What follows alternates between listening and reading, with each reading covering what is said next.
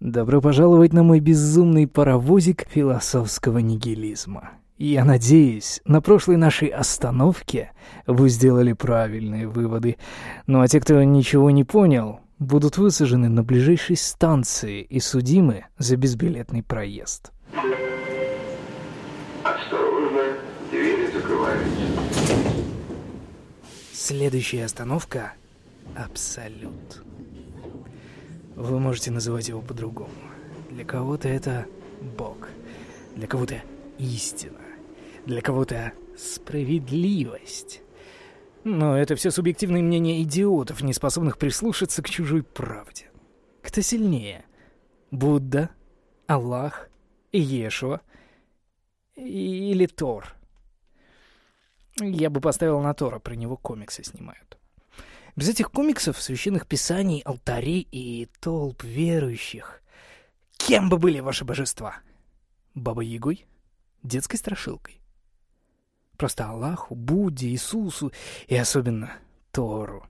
Повезло чуть больше, чем бабке, любящей варить детишек. Может быть, истина в науке? Но любая наука основана на опыте. А опыт — понятие такое же субъективное, как и вера. А если это все матрица?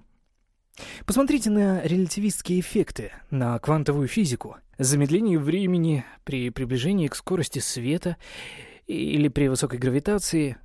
Разве не то же самое происходит при компьютерном моделировании? А квантовая физика?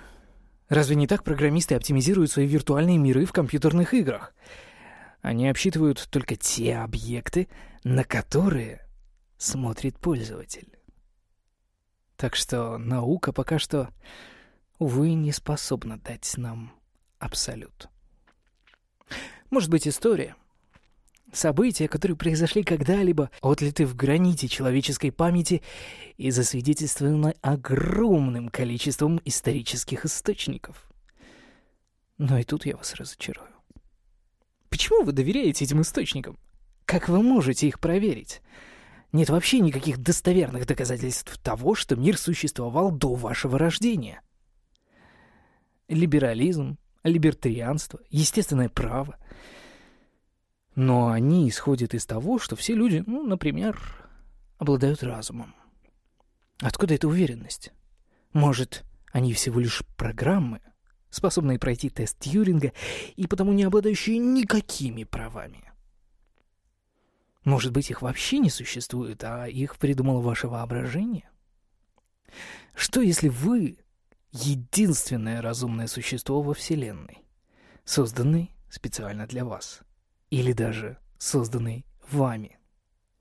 Что, если все запреты и ограничения этого мира созданы только для того, чтобы держать ваш разум в клетке? Что, если вы и есть Абсолют?